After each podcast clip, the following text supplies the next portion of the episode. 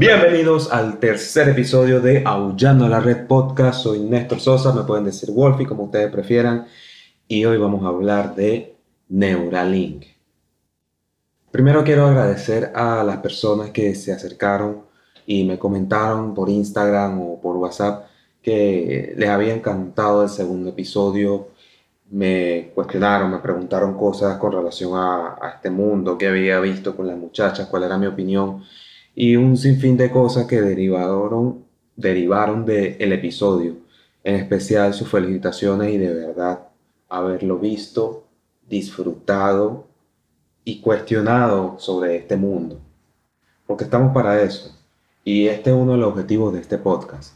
Cuestionar cosas que ya conocemos o cosas que ya sabemos o queremos saber. Siempre, siempre me la vivo haciendo eso y sobre todo con un equipo maravilloso que es el que, con el que discuto los temas, discuto las aristas, las cuestiones aquí y allá. Y bueno, muchísimas gracias a todas las personas que han comentado, que me han escrito por privado. Me gustaría también que comentaran en la misma publicación, no solo que me escribieran al privado por WhatsApp, porque así se ve más chévere y así atraería más vistas y bueno, eso es lo que vamos a procurar. Yo sigo haciendo material, ustedes me siguen apoyando, el público que tengo y eso lo agradezco en el alma. Y ahora agradecimientos en el alma. Bueno, el FAE, el Festival Internacional de Artes Escénicas, uno de los festivales más importantes de la región a nivel artístico y cultural. Nido de las Artes, la primera casa de cultura de Panamá, ubicada en Chiriquí. Un abrazo fraternal, Félix, hermano, amigo y mentor. Y Ancon Lodge Beer Fest. Este festival está hecho por personas que se esfuerzan y trabajan por motivos de caridad. Y adivinen que este festival, sus ganancias serán recaudadas y agarradas para caridad. Así es. ¿A quien no le gusta tomar cerveza aún más sabiendo que esa plata va para caridad? En lo personal, a mí me encanta la idea. Así que gracias Ancon Lodge Beer Fest y por supuesto gracias Ángel Cortés, también músico excelente, buenísimo. A mí me encanta escuchar sus canciones y lo más probable es que durante esta semana estaré poniendo en mis historias sus, eh, el link de Spotify para que escuchen también sus canciones, como también un pedacito de sus canciones en mi historia. Es tremendo músico. Y, y bueno, hablando de tremendos músicos, yo la verdad tengo amigos músicos y en su gran mayoría son tremendos talentosos. Y no lo digo porque sean mis amigos, sino que simple y llanamente lo son. Hacen buena música, se dedican, son talentosos. Eh, wow. Wow, de verdad. Por eso mismo, cuando si me ven colocando alguna historia o algo con alguna banda de algún nombre que no conocen o de alguna persona que no conocen, se las recomiendo, porque lo más probable es que sea de algún amigo mío o algún colega aquí de, del medio artístico. Y, se los recomiendo si quieren escuchar cosas buenas. Ahora, Neuralink, que es el tema de este episodio. Hace resulta que me parece un tema muy importante que tengamos en cuenta ahora y, creo que no, no, tiene, no tiene el recibimiento que, que debería tener. ¿no? Porque Neuralink va a ser un dispositivo interfaz que se conecta en tu cerebro y los primeros pasos, las primeras etapas con las que va a procurar funcionar Neuralink va a ser, adivinen que, curando cosas como la, ansiedad, la depresión, el Alzheimer, enfermedad que, que wow, la enfermedad, la depresión, el, Alzheimer, la, la adicción, ceguera, inmovilidad. Suena bastante chévere, ¿verdad? A buenas a primeras avances tecnológicos, ¿a quién no le gusta? Todos disfrutamos de los avances tecnológicos y de hecho el ser humano eh, tiene la capacidad de vivir tantos años, digamos que un promedio de 70, 80 años es gracias a los avances médicos. Antes las personas morían por enfermedades tontas y duraban menos. Pero ahora gracias a los avances médicos, gracias a las vacunas, gracias a gracias a las vacunas, gracias a un sin fin de cosas y avances médicos, podemos vivir más y tenemos mejor calidad de vida.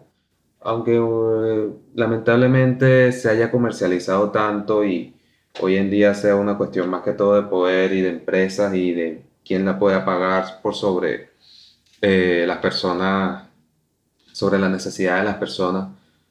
Me voy a desviar un poquito del tema, pero no me importa. Tengo que hacer que esto dure 20, 25 minutos.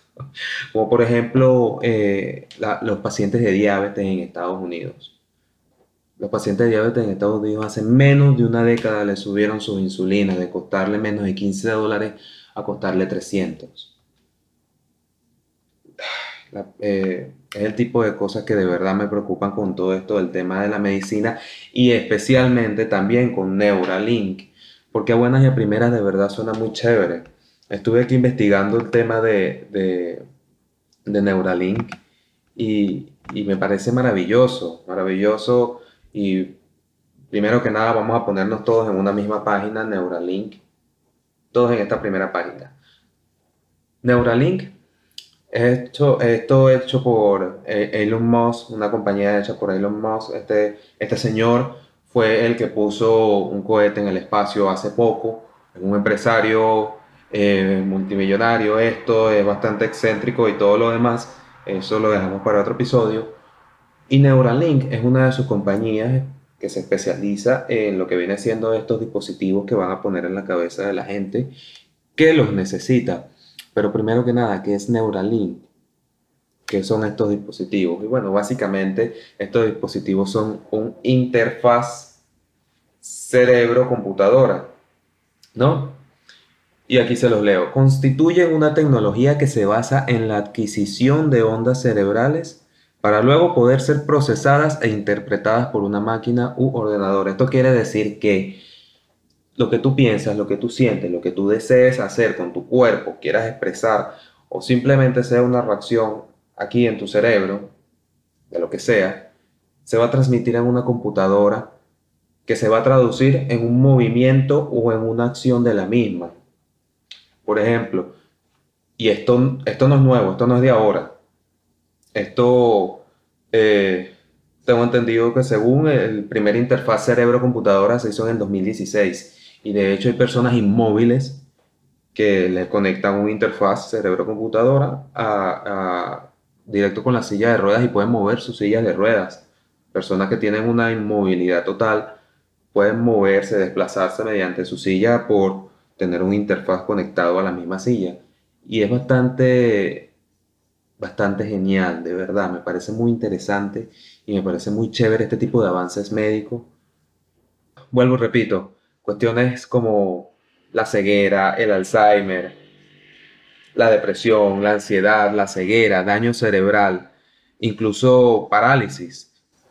En la cuestión de parálisis, si por lo menos tuviste un accidente y perdiste la, movilidad en tus piernas por eh, un problema en tu columna, un golpe en tu columna, te ponen esta interfaz, este, esta cuestión de, de Elon Musk, este señor te ponen esta cuestión en la cabeza, te ponen otro implante en la columna y se conectan, se hacen señal como si fuera una especie de Bluetooth. No hay necesidad de colocarte un cable desde el cerebro hasta la espina, no hay necesidad, sino que se conectan las señales y puedes comenzar a mover tus piernas a través del dispositivo que tienes en la cabeza, pero gracias también al dispositivo que vas a tener en la columna, en el caso de una persona que haya perdido su, movilidad en las piernas. Y me parece excelente. Digo tanto que me parece excelente porque por ahora quiero evitar toda la parte mala y toda la parte que de verdad no quiero, no quiero abordar tan rápidamente, pero eh, entre estas funciones también esperan que Neuralink evolucione a lo que viene siendo eh, telepatía conceptual. O sea, literalmente las personas con Neuralink se podrán comunicar entre, entre ellas conceptualmente a base de esto que, va a ser como una especie de Bluetooth. Eh, se van a poder almacenar recuerdos, eh, simbiosis, de IA. IA es inteligencia artificial, o sea, te vas a poder conectar a la inteligencia artificial, te vas a poder conectar a una computadora. Eh, vas a poder guardar tus recuerdos como una copia de seguridad y restaurarlos. Esos son algunos de los objetivos que quiere hacer la gente de Neuralink. Aparte de curar estas enfermedades eh, de la cabeza, como depresión, ansiedad, Alzheimer, ceguera, etcétera, etcétera, etcétera, también quieren llevarlo más allá en otras etapas, en otras etapas, y como estas que acabo de mencionar, o sea, una cuestión realmente futurista y, futurista y fuera de serie. Y bueno, eh, obviamente esto causa algo de miedo entre algunas personas y yo me pongo bastante escéptico y no es porque le tengamos miedo a lo desconocido, no es una cuestión de que, oye, eh, nos quieren implantar chip en el cerebro para controlarnos y esto, como todo este montón de teorías conspirativas de... José Luis, disculpa a la gente, la gente extrañó el chivito cuando decía groserías, que dónde estaba el chivito. Pero ¿saben algo? No va a haber chivito. Bueno, no por este capítulo. En este capítulo vamos a cambiar de animal. Vamos a ponerle un gatito. Pero un gatito chiquito. No un gato normal que diga miau. Ni un gatote grandote que diga miau. No. Un gatito chiquito así. Miau. Cada vez que yo diga una grosería. Disculpa por joderte tanto, José Luis. Seguimos. Eh, miedo a lo desconocido, este, con este tema de por lo menos las teorías conspirativas, que durante la pandemia del COVID-19 han salido muchísimas, muchísimas, demasiadas teorías a relucir. Eh, es normal que pasen este tipo de cosas, sobre todo en estas situaciones y en los tiempos que vivimos. También entre estas teorías está la del control mental, que quieren controlarnos mentalmente, que en la vacuna van a haber microchips y esto y lo demás. Y yo digo, oye hermano, si nuestros gobiernos latinoamericanos apenas tienen para pagar unas antenas 5G, ¿tú crees que de verdad nos van a meter unos chips en el cuerpo? No sé. Es posible, pero no ahora. Pero lo que sí es posible ahora y se está materializando es Neuralink que consiste en abrirte eh, la cabeza, cuero cabelludo, te extraen un pedazo de tu cráneo y te insertan este dispositivo. Eh, y será una cosa totalmente voluntaria o de necesidad de la persona. Me hubiera traído mi limonada. Se me está secando la garganta. X. Eh, te ponen esto y va a ser voluntario o va a ser una cuestión que tú necesites, porque de verdad ponte en la posición, me pongo yo también, vamos a ponernos en la posición, vamos a imaginar que estamos en la posición de tener un familiar con Alzheimer. Es una enfermedad horrible y por todo lo que queramos vamos a querer ayudar a nuestro familiar antes de que lo perdamos, antes de que perdamos esa conciencia suya. Y, y la verdad este aparatito que no les estoy hablando del futuro, futuro, ni siquiera a largo plazo. Muy probablemente esto sea parte de nuestro futuro cercano. Muy probablemente Neuralink eh, salga para el año 2022. Cuidado si 2021. Y se comience a implementar en humanos. Y muchos humanos comiencen a usarlo. Muchas personas comiencen a usarlo para tratar todo esto que ya mencioné antes. Todas estas dificultades y carencias que mencioné antes. Y bueno, imagínate que tenemos a este familiar con Alzheimer o tenemos a alguna persona con depresión, con ansiedad, o que tú mismo sufres de alguna adicción, adicción al cigarro, adicción al alcohol, y tan solo este aparatito te puede ayudar y puede hacer de tu vida mentalmente mucho mejor.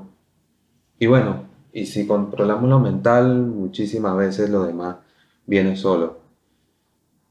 Pero me parece muy riesgoso porque al principio va a ser así de voluntariamente y por necesidad, pero luego esto viene siendo un avance medicinal y tecnológico importantísimo, enorme, sublime para cuando se dé, así como los celulares. Los celulares hace 30 años, wow, o sea, no era una cuestión no era una cuestión tan normal como ahora, que estamos conectados con el celular y la gran mayoría de nosotros tenemos un celular en la mano la mayor parte del día, en los bolsillos la mayor parte del día. dentro de 30 años el humano va a tener Neuralink. Y a mí en lo personal me pone a reflexionar y me pone un poco ah, a la expectativa, porque en 30 años, cuando todos necesitemos Neuralink, o sea, una cosa tan normal como tener un celular, necesitemos entre comillas. Todas estas empresas tienen problemas de privacidad, todas estas empresas privadas, comenzando con el señor este, el dueño del Facebook, de que venden la, de que venden la información de, de sus propios clientes, su compañía. Entonces, ¿cómo podemos confiar en este tipo de compañías? Porque Elon Musk es parte de, parte de esta élite de, grandes empresarios y esto y todo lo demás. Ojo, y no es por ponerme eh, de conspiranoico, sino que le estoy hablando de algo cierto, de algo que es tangible, de algo que es un hecho, que es que todas estas compañías multinacionales, multimillonarias, de todos estos países de primer mundo, obviamente son de primer mundo, ¿qué te pasa? De todas estas compañías venden y hacen lo que quieren, aunque sea por debajo de la mesa, con la información privada de sus clientes. Ya hay un montón de problemas así, ok, este, para que no me tachen de, de, izquierdoso ni nada de esto aquí contra las compañías privadas. El mismo gobierno comunista chino el mismo gobierno comunista chino también tiene problemas con, con esto de TikTok que se dio con Estados Unidos. O sea, todas estas grandes corporaciones y todas estas aplicaciones, véase Facebook, véase TikTok, eh, etcétera, tienen problemas legales, tienen problemas de confianza, porque no estamos claros en lo que nos metemos y en las cosas que firmamos, o en los términos de uso, etcétera, etcétera, etcétera. Pero aún así, nos la meten por debajo y venden este tipo de información a quien les da la gana y, hacen este tipo de cosas para meterse un dinero en el bolsillo con la otra corporación, para meterte publicidad. ¿Se han preguntado por qué no sale tanta publicidad de cosas que a lo mejor buscamos por aquí y por allá? Y le doy una respuesta sencilla y nada conspiranoica, el algoritmo. Sí, tan sencillo como eso, el algoritmo.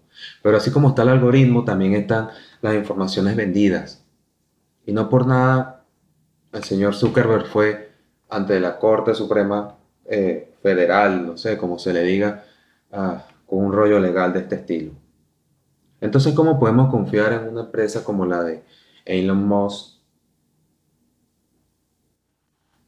de una información que sale directamente de tu cabeza? ¿Cómo? Me parece riesgoso. Me parece que no estamos listos para esto. Y les estoy hablando de aquí a, una, una, posible realidad dentro de 30 años. Porque vuelvo y repito, o sea, antes los celulares, ¿quién tenía, quién tenía celular hace 30 años? Muy poca gente, ¿verdad? Y para cosas especiales, no sé, de que los militares, esos celulares digitales, los empresarios, no sé, multimillonarios para sus negocios y sus cosas, no sé. Y con celular me refiero obviamente a los portátiles. Pero dentro de 30 años que nos depara Neuralink. Dentro de 30 años, ya les dije, ya les mencioné lo de la telepatía conceptual, ¿no? Que es básicamente un Bluetooth de Neuralink a Neuralink, de una persona que lo tenga a otra persona. Almacenar recuerdos. ¿A dónde va ese almacenaje de recuerdos? Neuralink es una interfaz cerebro-computadora, o sea, todo esto, lo que pasa en nuestra mente, lo que tengamos aquí en la cabeza, en lo más profundo de nosotros, se va a una computadora. Me parece muy riesgoso, sobre todo con tantos casos de hackers, con tantos, con, con esta realidad de estos, de estas compañías que se hacen con información privada de sus clientes, entre comillas, me parece riesgoso. Y aquí es donde las teorías conspirativas de eh, de verdad tienen algo de razón. Miren, yo tengo una cuestión con las teorías conspirativas. Yo no soy conspiranoico, pero para mí si hay algo que es que las, yo digo, yo digo que las teorías conspirativas, la mayoría de las que leemos, tienen 30% de verdad y un 70% cargada de pura mierda. Y gracias a esto, a que son tan, tan hasta ilógicas, que son inviables, no sé, no sé cómo decirle, es que manchan una verdad tangible. Tenemos una verdad tangible dentro de una conspiración, pero se le echa mucho popó. Y esta verdad tangible, este 30%, pasa a ser más popó también. Ese es mi problema con las teorías conspirativas. Y aquí es donde las teorías conspirativas de verdad van a tener bastante razón con esto de que nos quieren controlar y que nos quieren esto y que nos quieren los demás. Y sí creo que es así. Sí creo que desde hace rato, y sí creo que de esta forma los gobiernos se van a meter en la cabeza de uno. Porque las empresas privadas van a ceder, las empresas privadas van a sucumbir. Pónganse TikTok. TikTok es básicamente el gobierno chino comunista. Véase Facebook. Hace poco, bueno, hace poco no, las elecciones pasadas presidenciales, eh, resulta que hay una compañía que se encarga de, de este, esta cuestión para las campañas, para los presidentes y esto y qué tal y qué sé yo.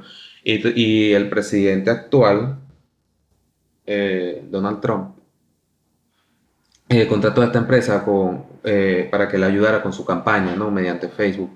Y obviamente hubo un rollo ahí entre Facebook y esta empresa de la campaña. Porque Facebook tiene información privada de sus usuarios. Y no confío, no confío en esto. No confío en que, eh, por lo menos el gobierno de los Estados Unidos, a la hora de darte la visa, también reconsideren y revisen tus redes sociales a ver si dijiste algo, o eres un terrorista, o eres esto, o eres lo otro. No lo considero. Para nada. Porque ¿qué pasa por lo menos aquí en Centroamérica? Aquí en Centroamérica ha sufrido mucho por explotación estadounidense. Y no, no lo digo como que soy un mamerto socialista, ni comunista, izquierdoso, ni nada de esto, sino que es un hecho real de que empresas transnacionales estadounidenses han explotado aquí a las mismas personas y a las tierras de una forma abusiva. Es una realidad, es un hecho. Es un hecho. No es debatible, es un hecho. Entonces, que no sé, que alguien tuitee qué porquería lo que hizo Estados Unidos en el, en el 89 en Panamá. Tuitee eso uno. Y a los años quiere una visa porque no sé, quiere ir a conocer a Mickey. Que esa es la. Eh, y nada, revisándole ahí su visa. Ah, no. Tú pusiste aquí hace cinco años. que bola nosotros, Estados Unidos? Visa negada. No conoce a Mickey, papá. Hermano, no me parece. No me parece. Sinceramente, no me parece. Y toda esta información, todas estas cosas nuestras, todas estas cosas que nosotros pensamos que son personales, están a la mano de no sabemos quiénes. pensamos que esta es información privada, pero no. Y este es un gran problema con Neuralink. Que la gente lo va a comenzar a usar. Primero la gente que lo necesita. Después la gente que lo quiere probar. Y después quién sabe si vamos a tener Neuralink como tenemos celulares. Y ese tema a mí me preocupa por el tema de la confianza. Si ya se meten en nuestros celulares, que lo tenemos pegado la mayoría del tiempo, imagínate cómo se van a meter en nuestra cabeza con un dispositivo directamente que nosotros mismos nos pusimos. Esa fue mi reflexión. Disculpen que haya bajado el entusiasmo, pero este tema es un poco denso, es un poco tétrico. Y bueno, sin más nada que agregar, Muchísimas gracias por ver y o escuchar el tercer episodio de Aullando la Red Podcast. Nos vemos la siguiente semana. Soy Néstor Sosa, acá Wolfie y pendiente de mis historias de Instagram.